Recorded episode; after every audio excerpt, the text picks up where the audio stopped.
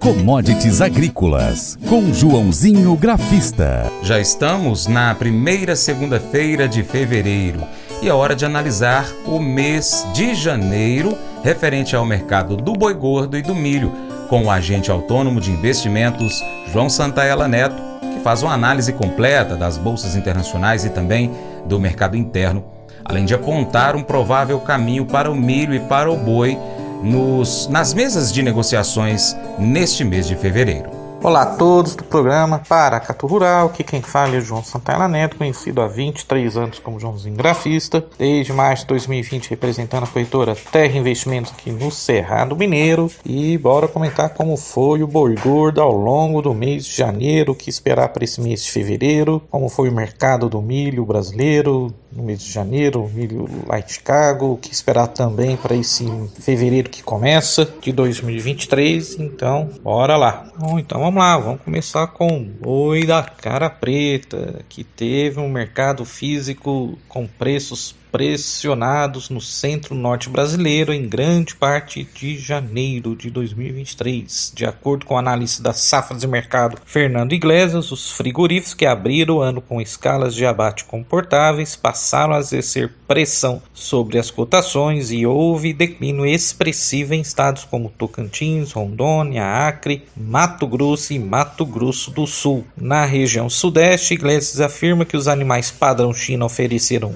um viés oposto oposto, com alta nas cotações e com negócios realizados acima da referência média na última semana de janeiro, embora em patamares mais baixos se comparados ao registrados no final de dezembro do ano passado. É, o analista da Safras e Mercado mercado salienta que um destaque ao longo de janeiro ficou com as exportações de carne bovina bastante expressivas, embora o preço médio da tonelada tenha sido mais baixo. Esse fator deve impossibilitar que as indústrias consigam pagar mais pela arroba do boi, mantendo os preços em patamares mais baixos ao longo do ano. Até faço uma, um, um aditivo, podemos dizer assim, é lógico que o câmbio teve uma desvalorização né, em relação ao real. Né? É, essa semana, por exemplo, essa última semana, nós vimos o dólar bater a casa dos 4,94 depois conseguiu recuperar. Então é lógico que um dólar mais fraco você tem um desencorajo, seria acho que essa palavra certa, de você exportar melhor do o, não só gado, como outras commodities, como café, como soja, como milho. Tá? As exportações de carne bovina fresca congelado refrigerada do Brasil renderam 775,883 milhões de dólares em janeiro, com média diária de 35,262 milhões de dólares. A quantidade total exportada pelo país chegou a 160,191 mil toneladas, com média diária de 7,281 mil toneladas. O preço médio da tonelada ficou em 4.849 dólares e 90 centavos. Em relação a janeiro de 2022, houve um ganho de 2,5% no valor médio diário da exportação. Tá bom, os dados foram divulgados aí pela Secretaria de Comércio Exterior.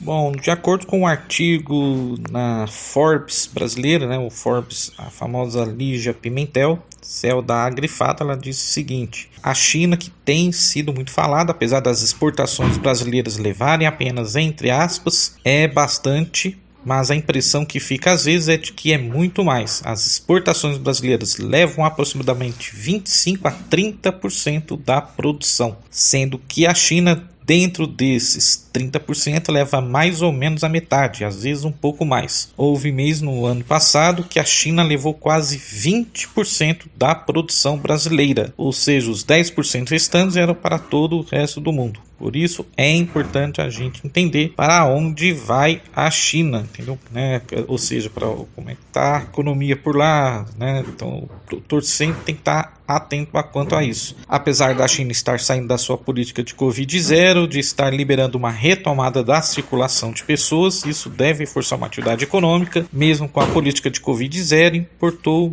muito no ano passado. O crescimento da China chamou muito atenção, foi muito alto. Isso traz para a gente, mesmo com a política de Covid zero, a China já cresceu muito em consumo de carne no ano passado, em importação de carne no Brasil. Neste ano não espera grandes impactos porque já cresceu muito. Tá? Então vamos lá, vamos para as cotações e análise gráfica.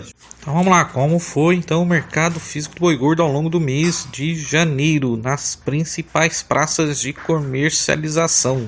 E no estado de São Paulo, então, 285 reais arroba, frente a 290 no fechamento de dezembro. Em Uberaba, Minas Gerais, 280 reais arroba, frente a 275 no final de dezembro. Em Goiânia, Goiás, 265 reais arroba, uh, frente a 280 no fechamento de 2022, então uma queda aí de 5%. Em Dourados, Mato Grosso do Sul, 255 reais arroba, frente a 265 no final de dezembro. E em Cuiabá, Mato Grosso, 250 reais arroba, uma baixa de 2,34% frente a 256 observados no fechamento de 2022. Bom, vamos pro para a B3 agora, Bolsa Brasileira, o boi março, o contrato está um pouquinho longe ainda, mas vem de uma arrancada bem importante já no, no, na metade aí do mês de janeiro, saindo de 276 para 300 reais arroba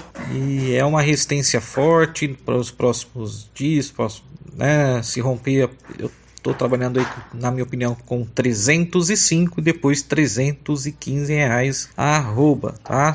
Abaixo dos 290, onde estaria a média móvel de 20 dias. Lógico, se perder, levaria os preços novamente para 275 reais arroba, na minha opinião, tá bom? Vamos lá, falei do ia falei que ia falar do milho, então tivemos um mercado brasileiro em janeiro com preços mais baixos, muito embora o ritmo de negócio tenha ficado travado em alguns estados, segundo segundo as safras de mercado, uh, os preços cederam um pouco com o avanço da colheita de verão, mas a tendência é de que esse cenário se reverta ao longo de fevereiro. O ritmo de colheita da soja ainda se mostra bastante tímido, com o desenvolvimento das lavouras mais atrasado neste ano, que tem aberto uma boa janela para os embarques de milho ao longo de fevereiro, algo que não é muito comum. Uh, no line-up, a programação de embarques nos portos brasileiros indicou que poderão ser exportadas 2,226 milhões de toneladas de milho em fevereiro, que abre a temporada comercial 23-24, conforme o levantamento das safras de mercado. De acordo com a Safras Consultoria, essa condição de demanda aquecida na exportação deve fazer com que a diferença entre os valores de compra e venda do milho nos estados sigam elevados, com o produtor apostando em um novo movimento de alta nas cotações e os consumidores se mostrando mais preocupados por ter de desembolsar valores maiores pela saca de 60 quilos. Então vamos lá, no balanço do mês, o milho baixou de R$ 86,00 para R$ 85,00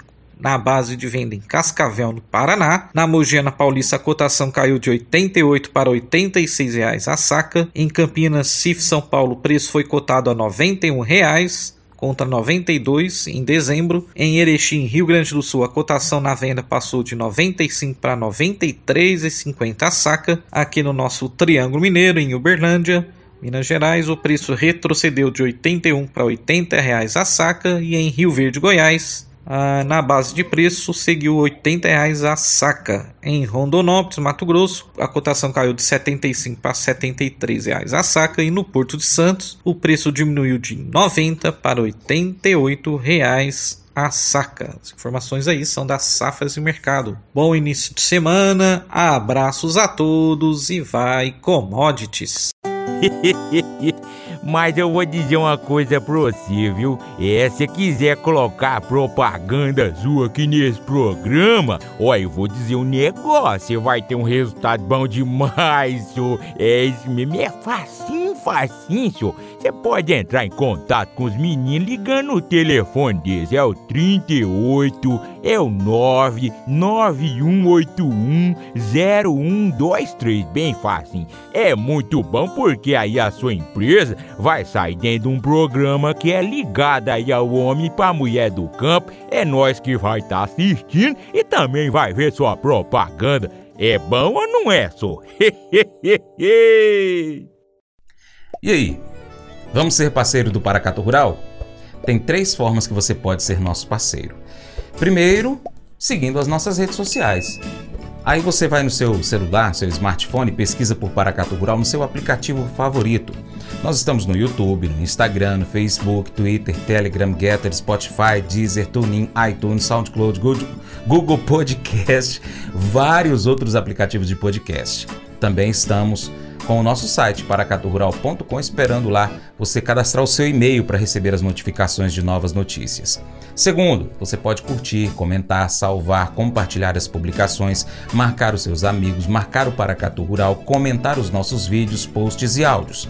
Terceiro, se você puder, seja um apoiador financeiro com qualquer valor via Pix ou um patrocinador, anunciando aqui conosco a sua empresa, sua marca, o seu serviço no nosso site, nas nossas redes sociais. Nós precisamos de você para a gente continuar trazendo aqui as notícias e as informações do agronegócio brasileiro. Deixamos assim um grande abraço a todos vocês que nos acompanham pelas nossas mídias online, também pela TV Milagro, pela Rádio Boa Vista FM. Seu Paracatu Rural fica por aqui. Muito obrigado, hein, pela sua atenção. Você planta e cuida, Deus dará o crescimento. Até o próximo encontro. Deus te abençoe. Tchau, tchau.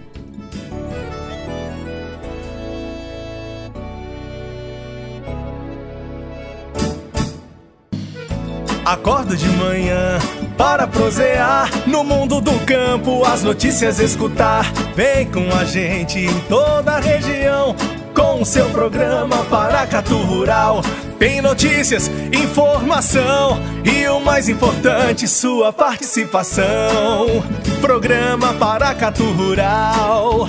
Programa Paracatu Rural.